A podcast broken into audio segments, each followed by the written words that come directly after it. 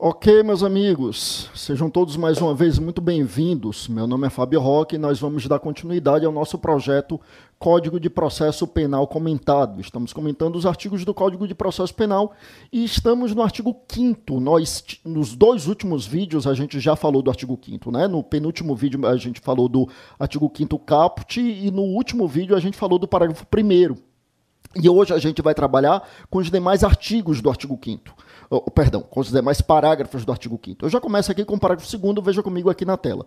O parágrafo 2 diz assim: Do despacho que indeferir o requerimento de abertura de inquérito, caberá recurso para o chefe de polícia. Tá, vamos entender isso aqui. Olha bem. Aqui nós estamos falando da instauração do inquérito feito pelo delegado de polícia. Aliás, é o delegado quem instaura o inquérito, mesmo que às vezes ele o faça atendendo a uma requisição, mas quem instaura o inquérito é o delegado de polícia. Eu já antecipo uma coisa que a gente vai ver quando chegar no artigo 17, que é a característica da indisponibilidade do inquérito policial. Significando dizer que, uma vez instaurado, não cabe mais ao delegado arquivar o inquérito. Então, o delegado não tem como arquivar inquérito policial. É, né? O artigo 17 vai nos dizer isso, que o delegado, a autoridade policial, não pode mandar arquivar autos do inquérito policial. Então, ainda que ele instaure um inquérito por equívoco, Quer dizer, ele instaurou e ele percebe que não era para instaurar. Ainda assim, ele não pode arquivar. Ainda assim, ele vai precisar concluir e encaminhar para a autoridade judiciária, como determina o CPP, ou encaminhar para o Ministério Público, como se faz na prática em muitos lugares, embora pelo CPP ele devesse encaminhar para o Poder Judiciário, tá bom? Então, uma vez instaurado, ele não pode arquivar, ainda que ele entenda que houve um equívoco. E quando é que ele entenderia que houve um equívoco. Ou seja, quando é que o delegado pode deixar de instaurar o inquérito? Então, isso aqui que consta do parágrafo 2 o despacho dele que indefere o requerimento de abertura de inquérito, quando é que isso seria possível? Quando é que o delegado, né, um, imagina, você é vítima de um crime, você chega lá na delegacia, você relata o fato e o delegado diz, não vou instaurar o inquérito. Ah, isso não é caso de inquérito. Quando é que ele fará isso? Para começo de conversa, a gente vai lembrar que existem alguns casos nos quais não caberá um inquérito, porque a Lei 9099 de 1995, que é a Lei de Juizados, determina que o inquérito seja substituído pelo TCO, o termo circunstanciado da ocorrência. Então, em se tratando de infração de menor potencial ofensivo, lembre comigo que infração de menor potencial ofensivo são, em primeiro lugar, todas as contravenções penais e, em segundo lugar, os crimes cuja pena máxima não ultrapasse dois anos. Então, observados esses limites, eu tenho infração de menor potencial ofensivo e na infração de menor potencial ofensivo, no lugar do inquérito policial, nós podemos ter o TCO, o termo circunstanciado da ocorrência, que é um documento mais simples, bem mais simples, não chega a ser uma investigação formal, mas que vai substituir o inquérito nas infrações de menor potencial ofensivo. Lembre ainda comigo que uh, existe uma grande polêmica sobre sobre se somente os delegados de polícia poderiam instaurar o inquérito, uh, uh, perdão, lavrar o termo circunstanciado da ocorrência, particularmente penso que sim, mas a jurisprudência caminhou para um outro sentido, admitindo a lavratura de termo circunstanciado da ocorrência por outras autoridades, como, por exemplo, uh, outros policiais que não o delegado de polícia, exemplo dos policiais militares, tá? Bom, o que que acontece, meus amigos? O que acontece, então, é que pode acontecer de o delegado dizer que não vai instaurar inquérito, porque não é caso de inquérito, é caso de termo circunstanciado da ocorrência. Mas quando é que ele diz que não é caso de inquérito nem de TCO? Quando é que cabe ao delegado esse juízo de valor? Veja, só vai caber quando o fato for atípico, ou pelo menos quando o delegado entender que o fato é atípico. Então, por exemplo, o delegado não pode deixar de instaurar inquérito policial quando ele entender que é fato típico, mas que tem um excludente de ilicitude. Por exemplo, foi um homicídio em legítima defesa. É, homicídio é fato típico. Só que não é ilícito porque tem um excludente de ilicitude que é legítima defesa. O delegado não poderia deixar de instaurar um inquérito em um caso como esse. Ele tem que instaurar um inquérito, promover as investigações que vão concluir se efetivamente foi ou não legítima defesa, mas ele não pode deixar de instaurar um inquérito ainda que esteja bastante evidenciado que foi legítima defesa. Tá? Quando é então que ele deixa de instaurar o inquérito? Quando o fato é atípico. E aí, em relação ao fato atípico, a gente precisa lembrar o seguinte: tem dois tipos de atipicidade. A primeira tipicidade é a tipicidade formal, é quando a conduta não está prevista em lei como crime. A segunda é a tipicidade material, quando incide o princípio da insignificância. Quer dizer, o fato está definido em lei como crime, mas não, não viola de forma relevante o bem jurídico. Violou o bem jurídico de forma irrelevante, de forma insignificante. Bom, que o delegado é, vai, vai caber ao delegado deixar de estar a inquérito no caso da atipicidade formal, isso com certeza. No caso da tipicidade material, ainda é extremamente polêmico ainda é extremamente polêmico. Penso eu que caberia ao delegado deixar de estourar inquérito por conta da tipicidade material.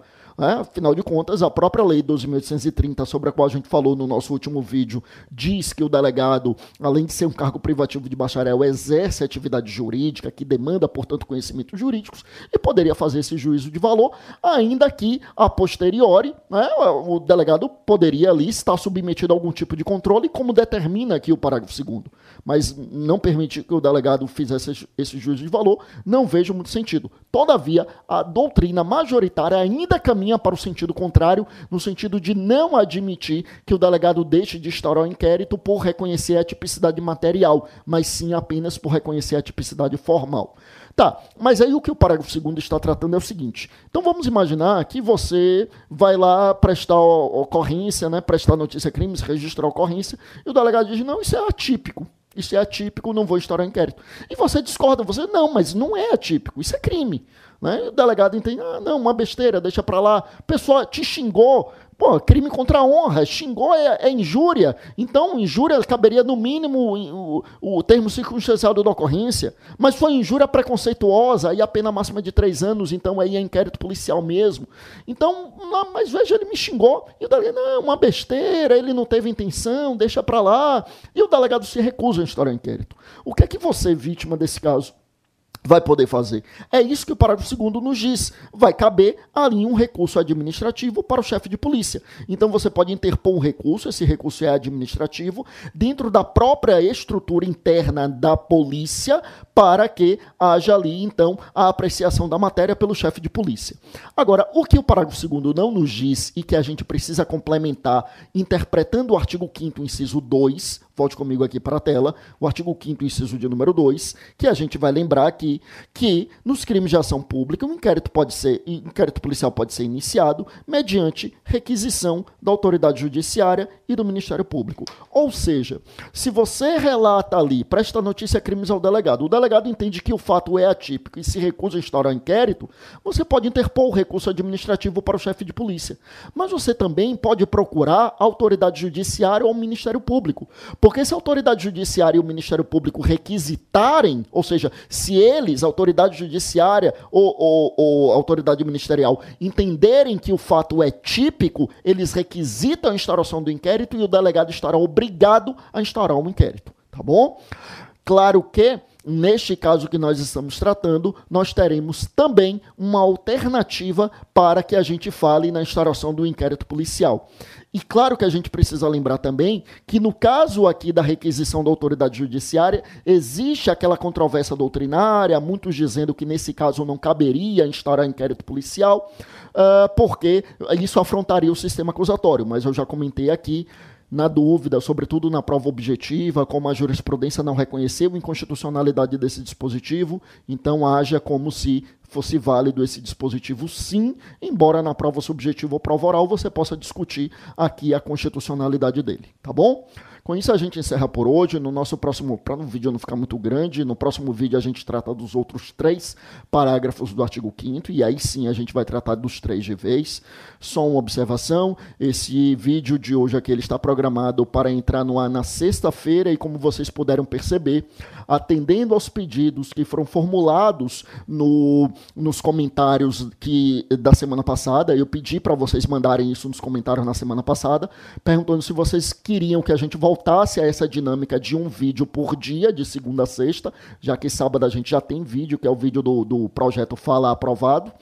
Uh, e aí, como eu disse, né, a gente estava gravando várias semanas de segunda a sexta direto, aí eu comecei a perceber que o engajamento tinha diminuído, imaginei que muitos não estavam conseguindo acompanhar e passei a postar segundas, quartas e sextas. Essa semana é um experimento que a gente está fazendo. A gente vai, a gente voltou então a postar de segunda a sexta. Ao fim da semana eu vou dar uma olhada no engajamento como é que está para ver se a gente continua postando diariamente ou se a gente volta aquela lógica de postar as segundas, quartas e sextas. E por falar nessa questão do engajamento, é, eu nunca peço aqui, mas hoje vou pedir, ajude a divulgação do nosso canal, porque quanto mais gente a gente alcançar nesse projeto de fornecer conteúdo jurídico gratuitamente, melhor. Né? Então, se você conhece alguém, amigo, conhecido, colega, alguém que você queira bem e que sabe que é alguém que está precisando estudar direito penal e processo penal, então diga a essa pessoa que aqui a gente tem muito conteúdo jurídico gratuitamente e a gente vai continuar postando muito conteúdo jurídico gratuitamente. Por hoje é só. Foi um prazer, meus amigos. Fiquem com Deus. Até a próxima e bons estudos.